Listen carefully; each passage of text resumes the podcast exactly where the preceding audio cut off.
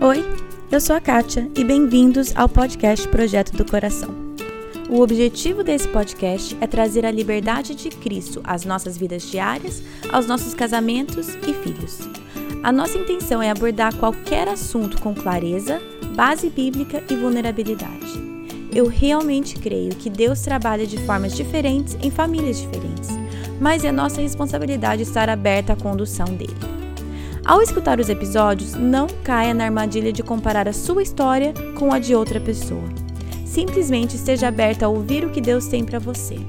Que Ele conduza a sua família e que este podcast seja meramente um instrumento nas mãos dele. Hoje, a minha entrevista é com a Carla Swenson Sales. Ela é mãe de três filhos, psicóloga e esposa de pastor.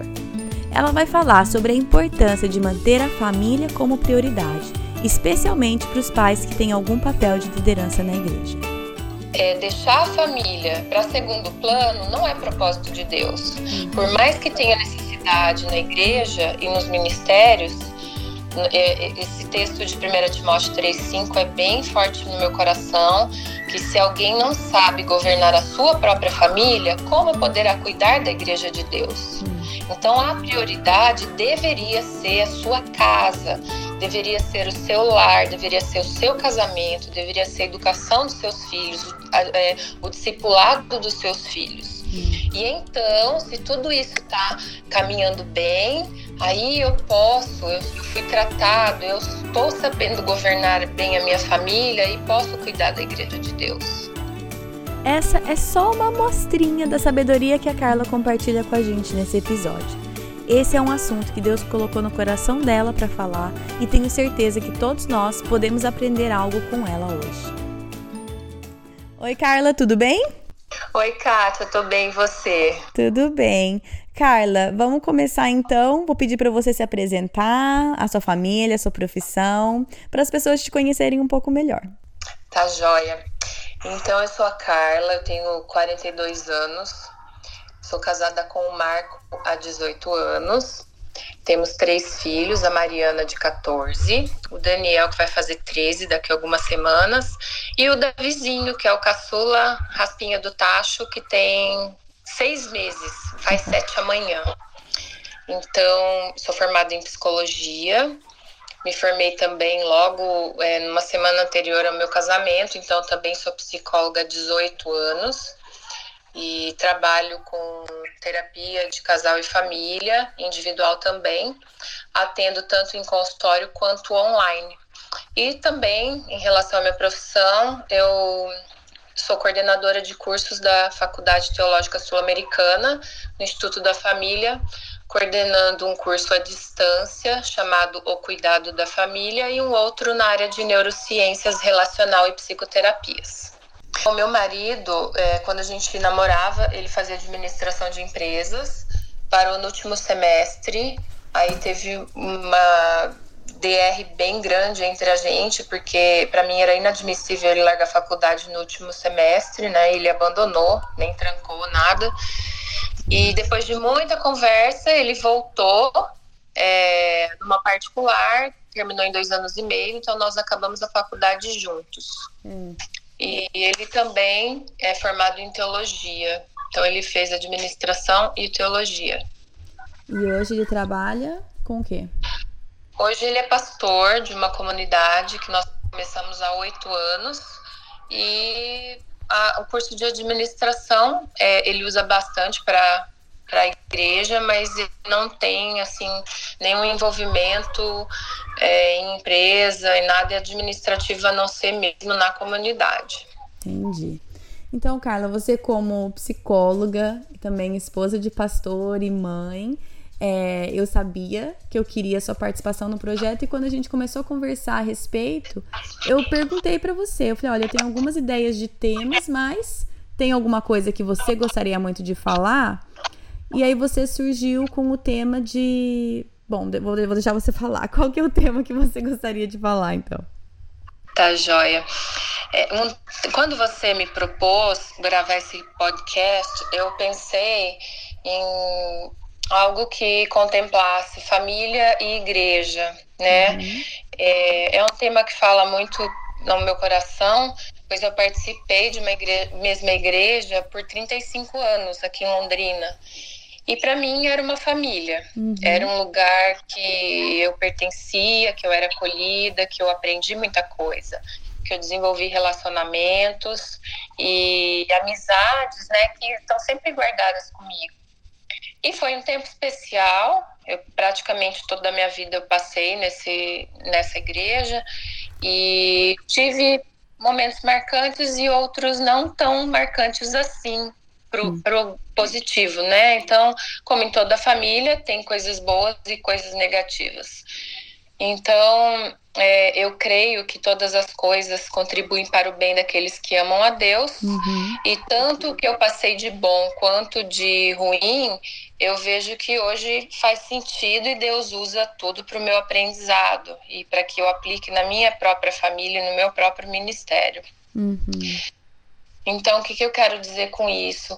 Que as pessoas com quem eu me envolvi, eu percebia que, assim, principalmente filhos de líderes, de diáconos ou presbíteros, né? Cada comunidade chama de uma forma, é, pastores até, nem sempre estavam confortáveis nessa posição de ser filho do pastor, de ser filho do presbítero, de ser filho da, daquele que fica na recepção, do administrador da igreja, né? Uhum. Então, esses filhos, eu, eu comecei a observar que eram pessoas como eu e você, e tinham famílias que também tinham problemas, como temos nas, nas nossas próprias famílias. Uhum. Mas às vezes eram pessoas idealizadas por serem filhos dos líderes, né? Sim. O que às vezes atrapalha esse processo todo. Então, eu sou ali na igreja, eu sou filho do administrador, eu sou filho do é, contador, eu sou filho do pastor, né? Então, é, observar esse, e como, como isso pode soar na vida desses filhos e, e qual a contribuição positiva e negativa para essa, essas pessoas que estão em formação, né? hum. né? Muito interessante. É, eu sou filha de pastor, né? Meu, meu pai, o Jeffrey, foi pastor lá da comunidade Shalom em Londrina a minha vida inteira, praticamente. Uhum. E, e a gente vê essas coisas, né? E muitas vezes as pessoas colocam como se fosse num pedestal, né? A família, o pastor, a família, os filhos. E eu acho que meus pais souberam lidar muito bem, só que essa pressão existe independente, né? E, Sim. E, eu, e aí o que a gente que eu queria perguntar para você bastante também, o que, o que eu sei que você quer falar, é sobre também os limites que as pessoas no ministério, mãe ou pai, têm a responsabilidade também de colocar na família, né? Pelo bem-estar da família e pela saúde. Então, é, eu imagino você falando que você passou por, né, conhecendo amigos e pessoas próximas que estavam nessa situação de filhos de líderes como que foi para você quando o seu marido compartilhou com você que queria também entrar no ministério? Como que foi isso? Foi bem complicado, porque a minha vida toda eu observei assim que quem está à frente, é, ainda mais voluntariamente, é um chamado, é uma benção, mas a família tem que dividir o pai ou a mãe com outras pessoas, com desconhecidos, e, e muitas vezes essa participação ativa na igreja é, acaba tirando o tempo da família. Hum. E é difícil fazer esse equilíbrio, né? Eu já ouvi mesmo, depois de adulta, é, filhos de líderes falarem: Ah, é meu aniversário. Eu falei: Ah, que legal, vai ter.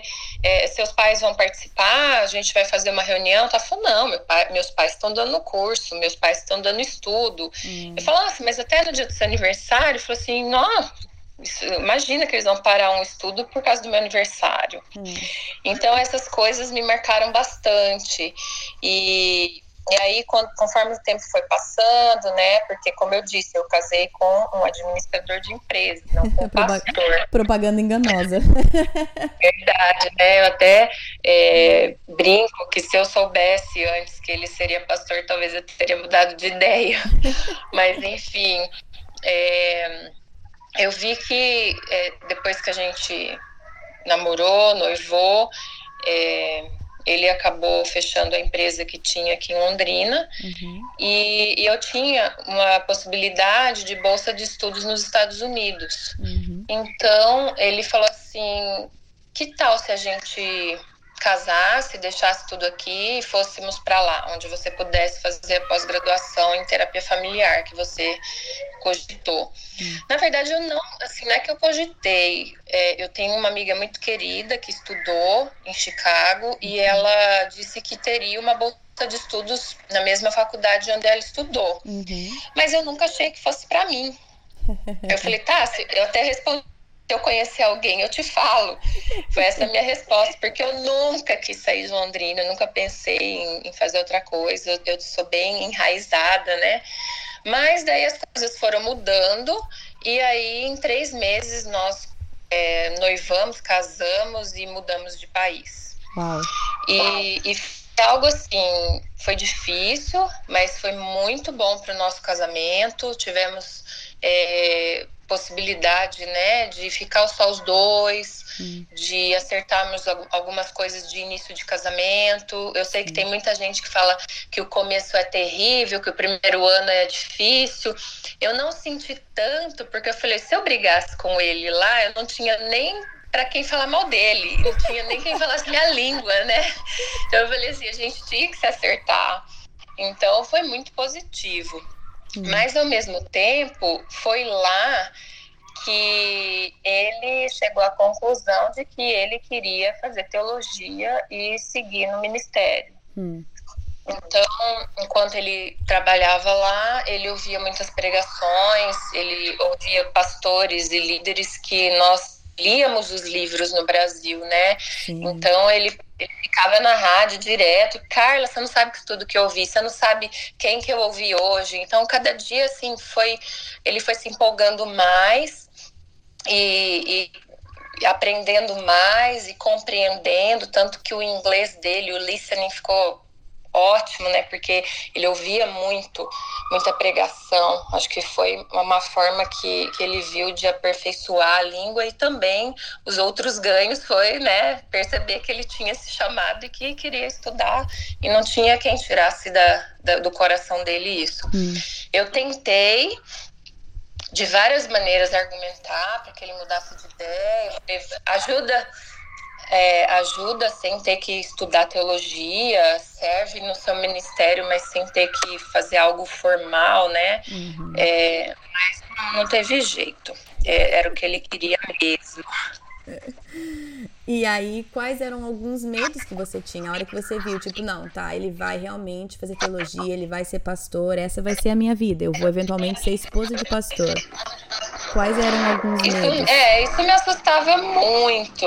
É, era um medo que eu tinha, eu começava a colocar, me colocar nos lugares das pessoas que eu conheci durante a minha vida é, pensar que os meus filhos seriam aqueles amigos que eu tinha que me falavam das dificuldades de ser filhos de líderes, né?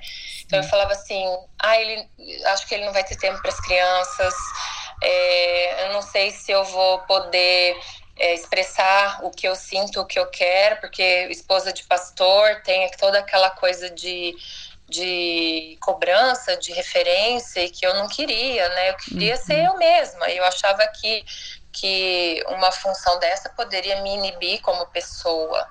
Uhum. Então eu ficava pensando, e se minha família não pudesse demonstrar fraquezas, e se os meus filhos fossem cobrados pelas pessoas até um comportamento exemplar, a ser algo que eles não são, uhum. e se o meu marido não tiver é, disponível para a família e se eu tiver que ser sempre simpática, porque assim eu demoro para me juntar com as pessoas e eu não sou daquela que já vai, sabe, que, que eu não fui feita, por exemplo, para o Ministério de Recepção, de ter que ir para todo mundo, Sim. cumprimentar todo mundo, eu tenho mais dificuldade é, eu demoro para me abrir, para fazer amizade. Então eu falei assim, nossa, eu vou estar tá numa posição que super desconfortável para mim, hum. né? Como se você então, fosse que mudar quem você é, simplesmente. Sim, sim, uhum. eram muitos medos, né? E temores, assim, que eu, que eu tinha, porque eu não sabia como ia ser. A gente tem, né, o medo de, do desconhecido mesmo, e de que a nossa história é, de alguma forma é, seja parecida com alguma história ruim que a gente já viu. Claro, né? né? E como que foi então? Agora você falou que faz oito anos que ele é pastor de uma comunidade? Isso. É, quando eu percebi que não tinha jeito, que é o que ele queria mesmo, é, ele começou a fa é, fazer uma pós-graduação sobre missões urbanas. Hum. Então teve um mapeamento da cidade e que viu que na região que a gente morava não tinham pontos de igreja, né? Uhum. Então era um, um ponto missionário, vamos supor. Então era, era viável uma igreja nessa região. Então ele começou a falar: o que, que você acha da gente começar um trabalho? Eu falava: de jeito nenhum. Esquece. Nem pensar. Não. E não. Aí eu falava assim: nós estamos numa igreja que eu gosto, que eu não tenho interesse nenhum em sair e que tem necessidades. Uhum. Então eu acho que tem que ajudar aqui. E ele já estava envolvido em alguns ministérios lá, inclusive falava-se, né, que era uma região que que precisaria de um, ponto de pregação. Então ele foi devagar, foi aceitando meus nãos, é, foi trabalhando lá enquanto isso, até que chegou uma hora que, que eu vi realmente que é o que ele queria fazer. Hum. Por mais que eu tentasse colocar empecilhos, por mais que ele respeitasse a minha opinião, ele falava assim: eu não vou porque você está me segurando. Hum.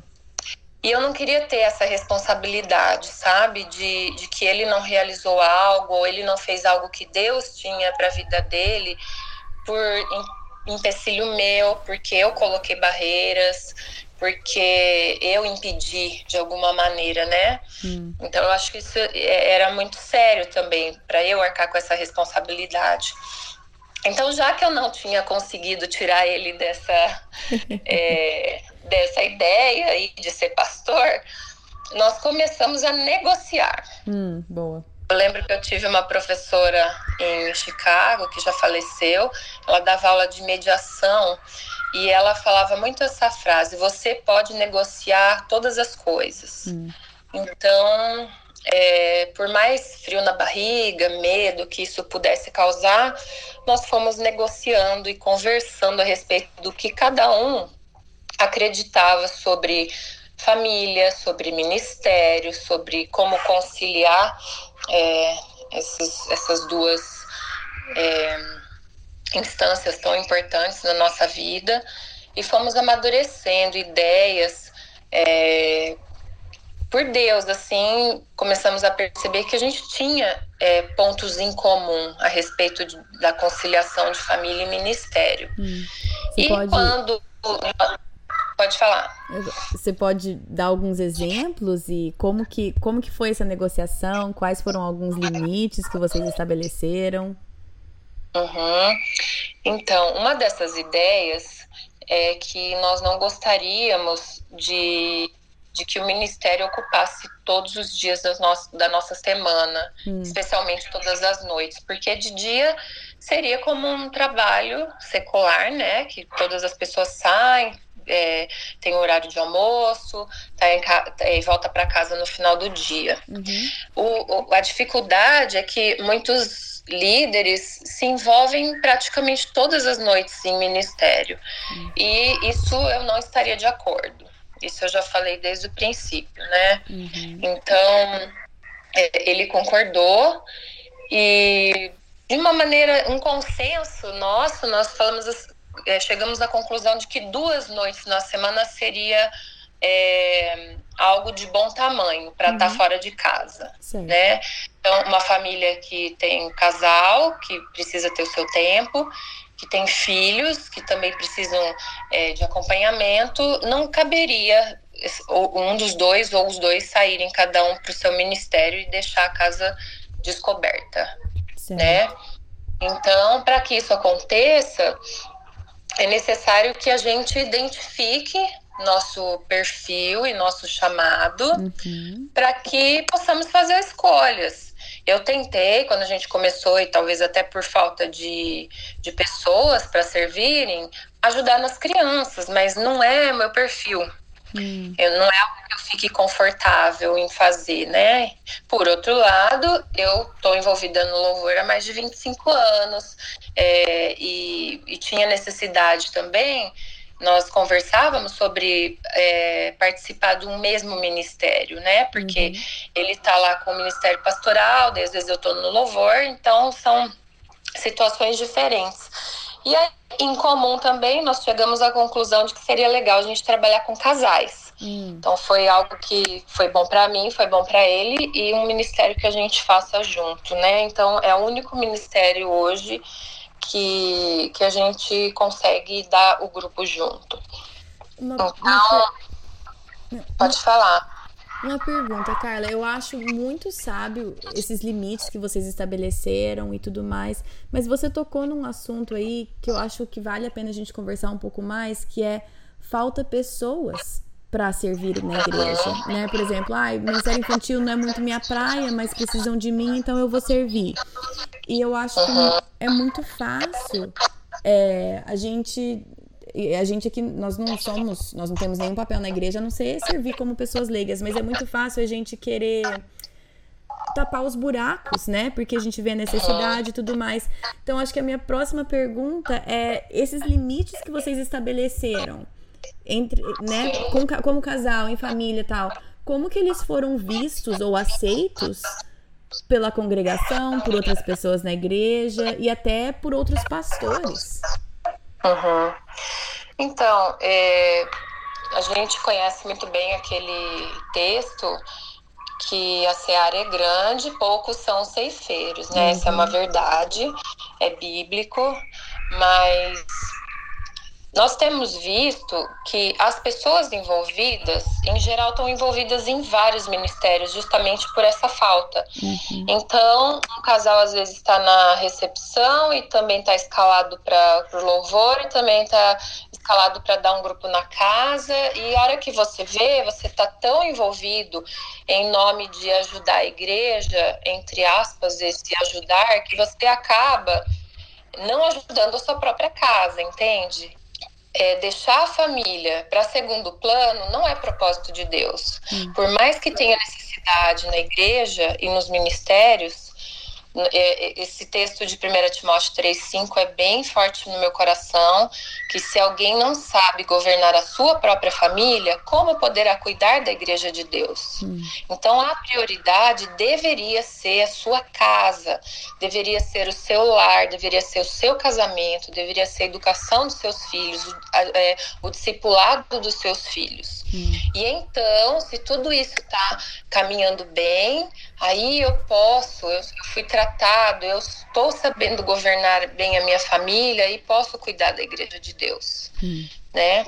Sim. Então também o fato de eu ser psicóloga acaba me dando assim um olhar um pouco diferente, né? E é, não dá para desvencilhar a minha função de esposa de pastor, de mãe, com a minha visão profissional. Não. É. Então, eu acredito assim que para a gente estar tá no ministério, nós precisamos antes nos questionarmos sobre os motivos que nos levam a estar no ministério. Ah, legal. É, é... Por exemplo, né? Eu vou eu, só continuando um pouco essa ideia. Muitas pessoas querem ajudar, mas não para contribuir, não por gratidão, por servir a Cristo, porque honrá-lo e obedecê-lo, mas sim por carência, porque hum. desejam ser vistos, amados, reconhecidos. Hum. Então, é, eu me envolvendo, eu vou ser vista, eu vou ser querida, eu vou ser reconhecida de alguma maneira. Hum. E, e às vezes acaba, ao invés de tratar as coisas na sua casa, no seu casamento, é, acabam tapando o sol com a peneira.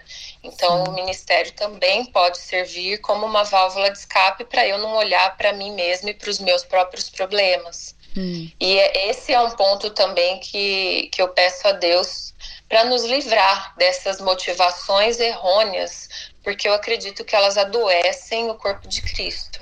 Hum. Muito bom. Interessante pensar nisso, né? Na raiz do porquê que eu sinto essa necessidade de servir em todos esses ministérios.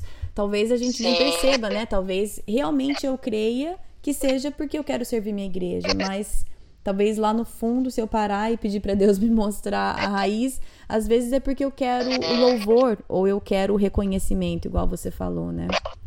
Sim, a gente tem que pedir realmente para o Senhor sondar o nosso coração, né? Porque muitas vezes nem nós mesmos temos consciência das, dessas motivações reais. Hum. E, e, essa, essa ideia assim de duas noites por semana não foi assim é, nada muito combinado, é o que eu, eu e meu marido acreditamos ser um, algo equilibrado uhum. e a gente procura passar isso para nossa é, para o pessoal que trabalha com a gente que estão envolvidos também em ministério então quem lidera um grupo na casa vai no máximo pegar mais uma atividade durante a semana ou um ensaio para participar do louvor ou algum grupo, né? Mas não mais que isso, porque a gente acredita que é essencial ter o tempo para a família, para a esposa e para os filhos, hum. né? Sim, muito importante. Eu acho que também cada família consegue estabelecer os seus próprios limites, os seus próprios, né? Mas, mas eu acho que é muito fácil entrar e, e, nem, por exemplo, igual eu falei, nós, meu marido não é pastor nem nada, mas é muito fácil a gente entrar num ciclo que a gente falou sim para tanta coisa e de repente a gente viu que não teve um pensamento crítico, não teve um planejamento, simplesmente foi acontecendo e agora a gente não tem um final de semana livre ou a gente não tem uma noite na semana só para ficar em casa, né? Sim, a família vai sofrer as consequências disso, né? Uhum. Vamos falar então um pouco sobre consequência em relação a filhos. É, uhum. eu, eu sou filha de pastor, eu acho que meus pais estabeleceram bem limites. Eu lembro sempre, a minha vida inteira era quinta, quinta noite. Alguns anos mudava de acordo com o horário do meu pai, mas toda quinta noite era noite da família. A igreja uhum. inteira sabia e ninguém ligava pro meu pai a não ser que alguém tinha morrido. Olha que bom. e era e a gente toda toda quinta era pizza, filme, jogos. Independente. Uhum. E a, até eu casar, até eu sair de casa, era isso. Olha e também legal. os filhos eram na, nós, eu e minha irmã, a gente também não era para planejar nada. Assim, tinha. Claro que nenhuma regra rígida é saudável, né? Então, assim, tinha flexibilidade aí, mas tinha que ser prioridade na família. Então, eu ia perguntar, então, em relação aos seus filhos, como que vocês lidam com isso? Porque tem tanta história de filho de pastor, igual você falou, a gente sempre lembra das piores, né? Tem Sim. tantos estereótipos aí, muita história de rebeldia, ou muita história de pe pessoas que têm a atitude correta por fora, porque quer né, agradar ou, ou apaziguar a igreja, mas por trás é outra história. Então, como que, como que tem sido com vocês, com a sua família, como vocês fazem com seus filhos? Olha, a gente procura conversar bastante, eu e meu marido, para chegar em alguns acordos, porque nós temos visões diferentes. Hum. É, em relação também à educação dos filhos, né? Eu uhum. sou um pouco mais permissiva e ele é um pouco mais rígido. Uhum. E a gente tem tentado afinar isso. É, a idade dos meus maiores já permitem que eles enxerguem essas diferenças e às vezes usem isso a favor deles. Peraí, eu vou falar Mas... com a mãe, vou falar com a mãe. É, exato. Então, mãe, eu queria fazer isso, fala com o pai, né? Eu falo, não, você pode falar. Não, mãe, mas você ele vai escutar. Então, eles, eles têm Sim. os argumentos deles, né?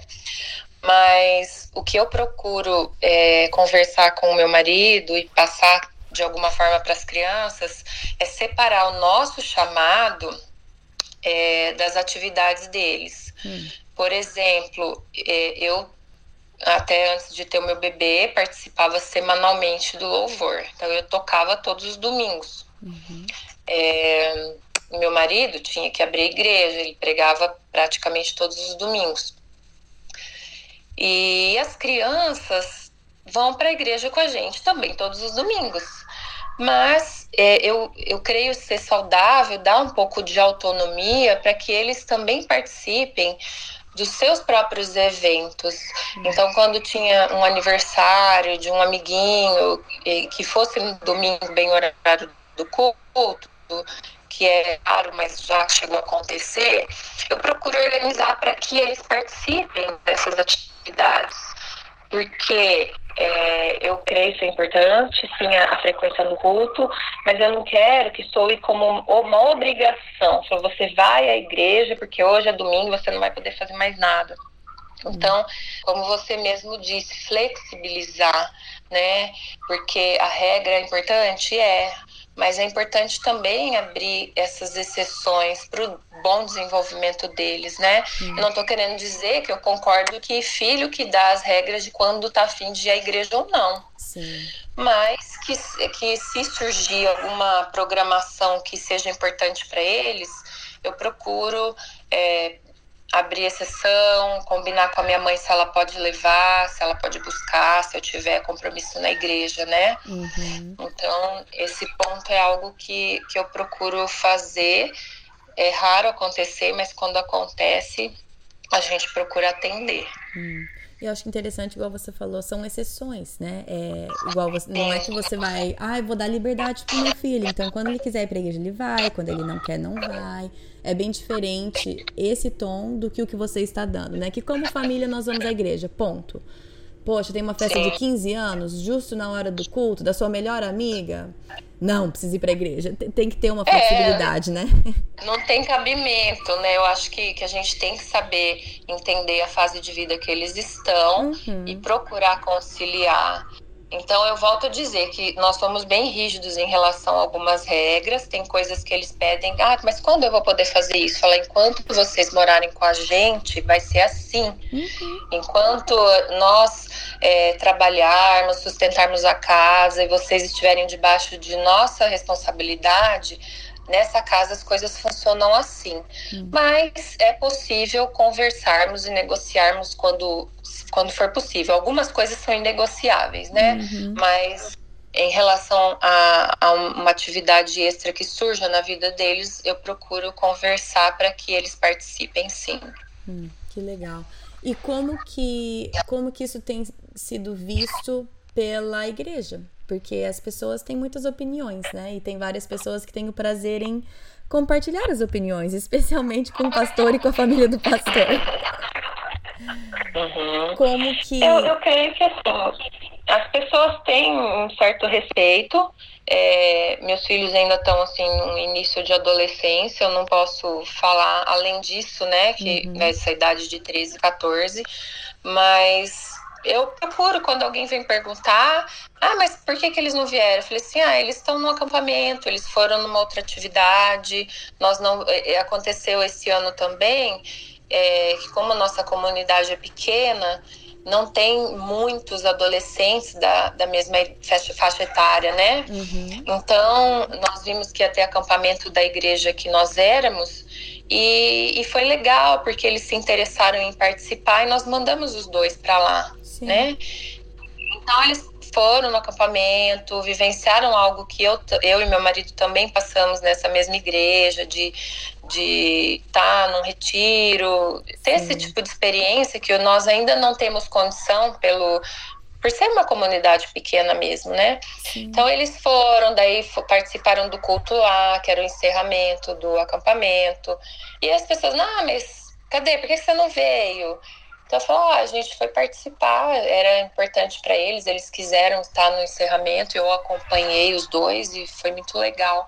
Então eu procuro ser o mais natural possível e eu vejo que muitos dos meus medos eram infundados. Hum. É, tem sim essa questão de ter o cuidado, né, para não sobrecarregar e, e, essa questão de, de você ser visto e como você vai responder publicamente, mas eu vejo que se Deus é, tem esse chamado e esse ministério, ele também capacita a gente para lidar com isso, né? Então eu acho que às vezes o meu medo foi maior do que, na verdade, as dificuldades que a gente enfrentou até agora.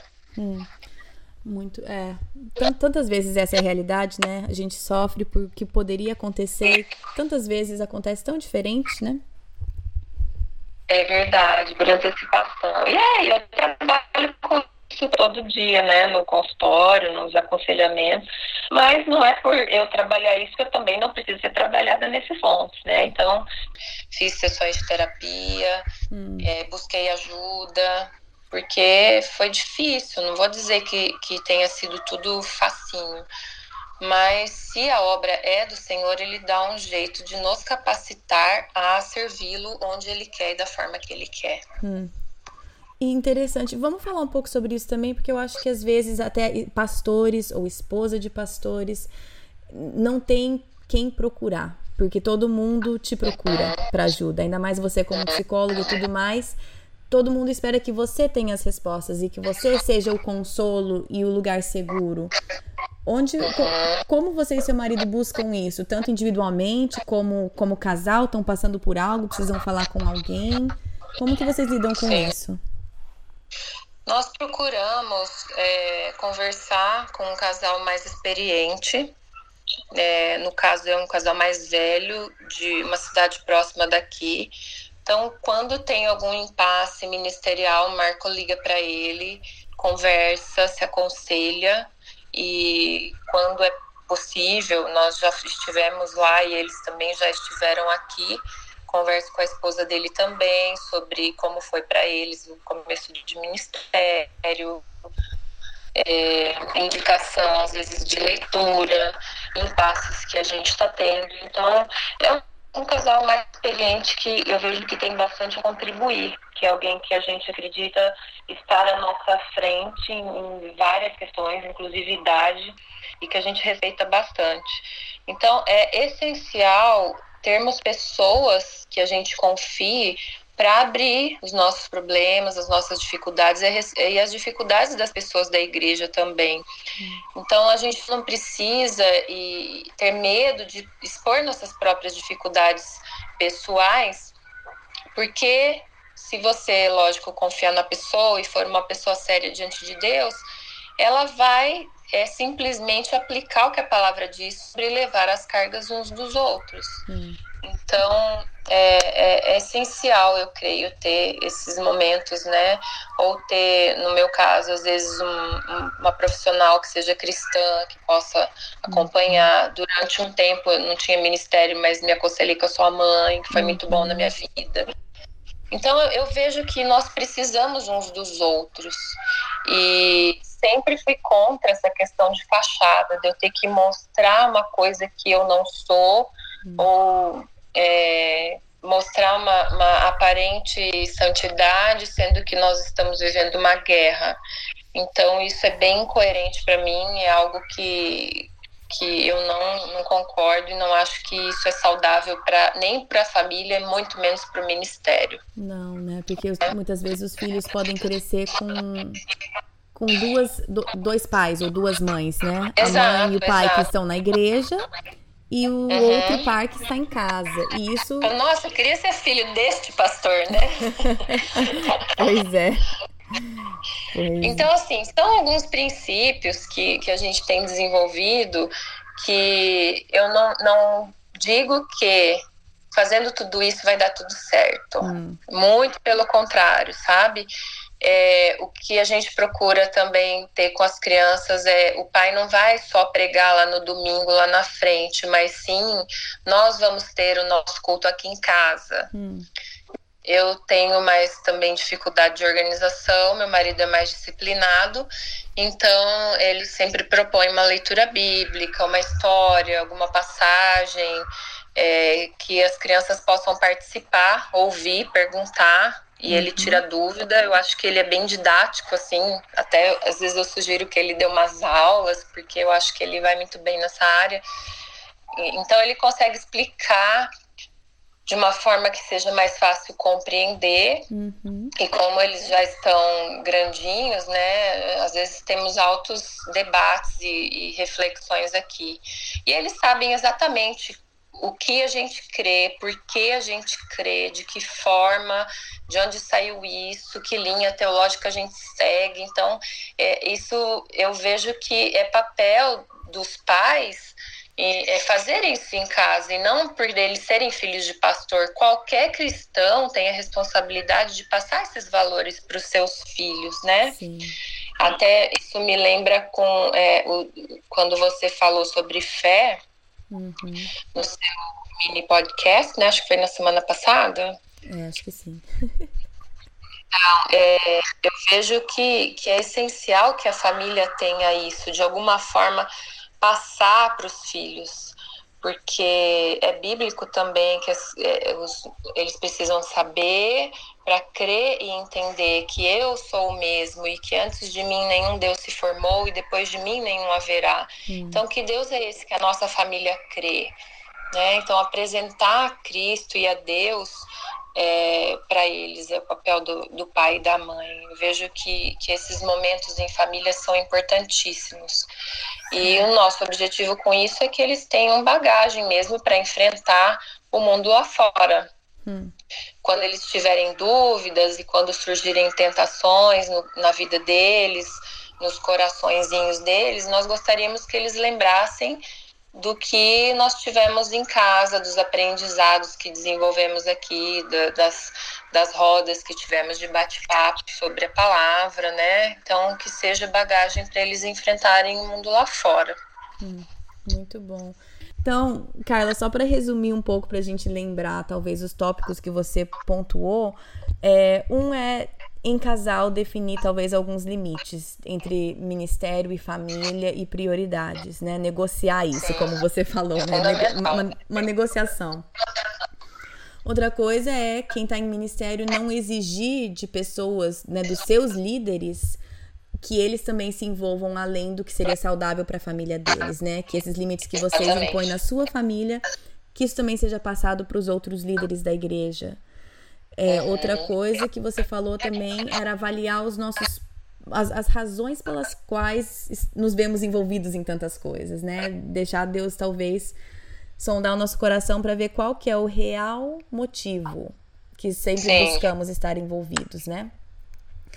E também o pastoreado ou a liderança em algum ministério muitas vezes é algo muito solitário e, e talvez ser intencional em não viver a vida sozinho, em não, em não tentar tocar tudo sozinho, mas Sim. procurar apoio em outros casais, outros líderes que podem te ajudar tanto a nível pessoal quanto ministerial, né? E também eu lembrei da, do episódio que a Tarita falou sobre sermos intencionais hum. é, nesta caminhada, porque se, se a gente deixar, a gente acaba mesmo ficando só com o trabalho e ficando sozinho, isolados. E nós precisamos estar juntos, dividir as nossas dificuldades com pessoas próximas, pessoas que tenham condição de andar com a gente e que a gente também tenha condição de, de, é, de troca, né? Uhum. E, e, é o que nós te, estamos tentando desenvolver com as próprias pessoas que trabalham com a gente, que estão na mesma condição, porque ninguém é superior a ninguém. Uhum. E o trabalho ministerial requer organização, investimento e muitas vezes a nossa família também. Então eu preciso separar tempo para estar tá, é, com a minha família e, e desenvolver relacionamento com essas pessoas que são importantes para nós. Uhum. Preciso, às vezes, investir nesses relacionamentos, às vezes até financeiramente, né? Participar uhum. de um retiro, fazer uma viagem curta com os filhos ou com amigos, que agora os nossos maiores estão na fase de quererem muito estar com amigos, né? Então, uhum. Então, desenvolver relacionamento com pessoas que tenham algo em comum é, e essa palavra foi, foi bem marcante para mim, que a Tarita falou sobre sermos intencionais. Então, Sim. o que, que essa família tem em comum, que a gente pode agregar, que a gente pode é, desenvolver junto para que haja um relacionamento e crescimento do corpo de Cristo. Hum, né? Muito bom. Carla, você teria algum recurso que você gostaria de indicar? Algum livro, algum estudo? Uhum. É, eu tenho, eu vou mandar para você é, por WhatsApp alguns links. Uhum. E eu ouvi um estudo muito legal do pastor Jader, que trabalha com famílias aqui no Brasil. Uhum. Eu estive nessa pregação e para mim foi essencial para todas as pessoas, especialmente aqueles que se envolvem ou desejam se envolver em algum ministério. Hum. É um estudo que faz a gente refletir bastante, confronta bastante as nossas é, intenções e realmente vale a pena. Eu incentivo, assim, se eu pudesse, eu é, faria, apertaria ali, daria o clique para que todos ouvissem. Eu incentivaria uhum. realmente a ouvir, porque vale a pena. É um vídeo tá? no YouTube? Isso, é um, um, vídeo no YouTube. Ele pregou na primeira igreja batista e eu estive lá com alguns da nossa comunidade assistindo e estou passando para você, aqueles que puderem ouvir, vai ser muito importante, tenho certeza. Vou colocar o link lá no site também, então, para todo mundo. A Carla quer que todo mundo escute, então todo mundo precisa apertar o play. Uhum. Mas então. Tá então, bom. assim, e, e para finalizar, eu gostaria, assim, de dizer que você que esteja desejando envolver, se envolver no ministério ou já esteja envolvida, não tenha medo de rever é, esse chamado, se realmente for de Deus, pedir para que Ele sonde o seu coração, trate com você, te prepare, te capacite a servi-lo. Uhum. E se você já está no ministério e está tendo dificuldades na sua casa, não, não tenha medo de dar uma pausa, de olhar para sua família, de priorizar esse tempo em família, de reestruturar a sua seu lar, porque a obra é de Deus. Antes de você, a igreja já existia e depois de você vai continuar existindo. Hum. Então, se ele te usou até agora, amém. Mas se precisar dar uma parada temporária para que você reorganize a sua casa, faça isso. Peça ajuda para outras pessoas mais experientes para reestruturar sua casa para depois você começar a servi-lo novamente, porque isso você vai trazer saúde para a própria igreja. Hum. Tá? Carla, muito obrigada. É, eu vou colocar tudo no site, mas você tem um site que as pessoas poderiam te procurar caso quisessem aconselhamento ou mais informações com você? Você pode colocar o meu WhatsApp, uhum. que eu é, respondo numa boa. Se alguém tiver alguma dúvida, que quiser dividir alguma experiência, eu também estou à disposição, okay. tá? Então você pode colocar tudo lá no, no site, pode colocar meu contato. Eu tenho o meu Facebook também, que você tem acesso. Se você okay. quiser, pode divulgar também. Então tá bom, Carla. Eu vou colocar tudo isso lá para quem tiver interesse. E, Carla, muito obrigada por estar tá disposta a compartilhar tanto a história de vocês, o que vocês têm aprendido e também esses pontos bem práticos que a gente pode pensar, tanto pessoas com pastores mesmo, como seu marido, ou pessoas líderes leigos, né? Uhum, foi um prazer, eu que agradeço. É, foi muito gostoso esse bate-papo. Espero que a gente consiga é, ter outras conversas. E tem me edificado muito ouvir esses podcasts, tem me ajudado bastante. Ai, que bom, Carla. Muito obrigada. Um beijo. Um beijo. Gente, sabe o que mais me chamou a atenção na conversa com a Carla? Foi quando ela falou sobre realmente observar e sonde... pedir para Deus sondar o nosso coração em relação a qual que é a raiz disso tudo. Se eu tô super mega envolvida na igreja a ponto de não tá dando prioridade para minha família, qual que é a raiz disso na minha vida? Que, qual que é o real motivo? Isso, isso ficou comigo bastante. Eu e meu marido, nós não estamos necessariamente. Meu marido não é pastor, nós somos leigos na igreja. É, como eu falei, eu cresci como filha de pastor, mas agora, como adulta, eu, nós não temos nenhum papel grande na igreja. Eu sirvo no departamento infantil, a gente já serviu no Ministério de Jovens, é, a gente discipula algumas pessoas, a gente.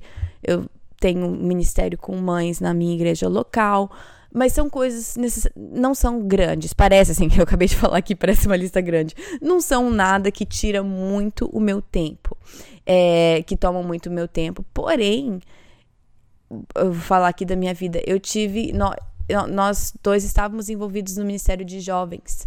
E isso sim estava tomando bastante do nosso tempo, porque jovens a gente queria estar envolvido na vida deles, individualmente também. A gente queria estar investindo em cada um daqueles jovens que estavam no nosso grupo.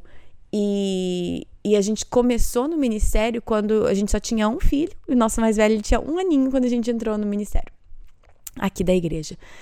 E ao passar dos anos, a gente foi acrescentando mais um filho, depois mais um filho, e aquilo estava tomando muito o nosso tempo. E, e, foi uma coisa que foi bem difícil para a gente, mas a gente teve que se retirar daquele ministério pra, por essa etapa da nossa vida. Não é eu imagino que nós vamos voltar nesse ministério mais para frente, mas nessa etapa de vida, a razão pela qual a gente estava continuando é que a gente estava. É, a gente não queria, entre aspas, desistir. O orgulho, nosso orgulho não estava permitindo que, com que a gente, entre aspas, desistisse. Então, eu não sei como que está o seu coração em relação a ministérios na igreja, onde estão as suas prioridades, mas isso também não é só em relação ao ministério de igreja. Qualquer outra área que esteja tomando prioridade, e prioridade é onde a gente gasta a maior parte do nosso tempo. Pensa no que, que realmente está tomando sua prioridade.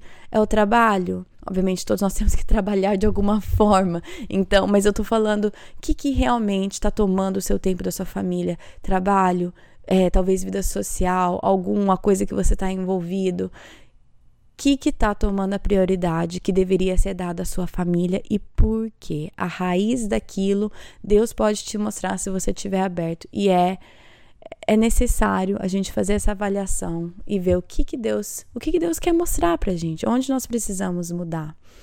Então, é, isso é o que vai ficar comigo. Eu vou tô pensando nisso em, na minha própria vida se tem algum dos ministérios que eu estou envolvida ainda simplesmente por orgulho do meu coração, é, ou por querer o louvor, ou querer a atenção, não sei, mas eu vou vou estar tá pensando nisso um pouco mais nesses, nessas próximas semanas e pedindo para Deus mostrar no meu coração.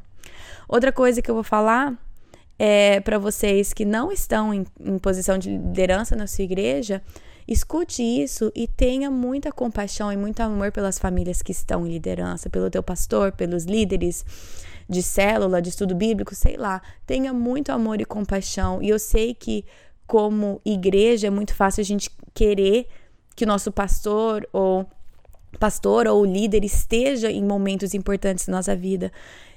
E muitas vezes vão poder estar, só que não esqueça que qualquer hora que você está pedindo alguma coisa além dos líderes da sua igreja, você está tirando o tempo da família deles. É claro que a responsabilidade é deles de estabelecer os limites.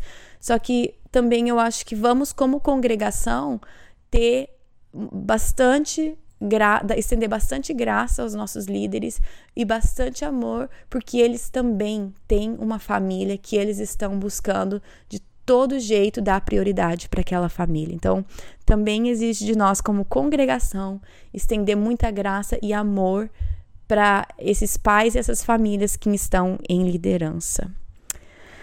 Pronto, encerrei. é, semana que vem, semana que vem nós vamos continuar falando sobre paciência. Se você não escutou o primeiro episódio que foi sobre paciência, que foi semana passada, foi o episódio 28. Volta e escuta aquele episódio e semana que vem Vamos continuar falando sobre essa virtude, que é a virtude, nossa virtude do mês de setembro, e vai ser um pouco mais prática, né? Vou falar um pouco sobre coisas mais práticas nesse episódio da semana que vem. Que mais? Que mais? É, como sempre, pode seguir nas redes sociais. Tem no Instagram que é PDC Podcast tem no Facebook, que é Projeto do Coração. Também tem o grupo. Se você ver a página, tem um botãozinho azul, clica visitar grupo. Esse grupo tá lá caso você queira fazer alguma pergunta para algum dos nossos entrevistados. Posta lá que eu pego a resposta para você. Eu, eu marco a pessoa para que ela possa te responder. Também, se você quiser compartilhar algo, tá lá para para servir vocês. Se tem alguma questão que a gente pode te ajudar, tá lá.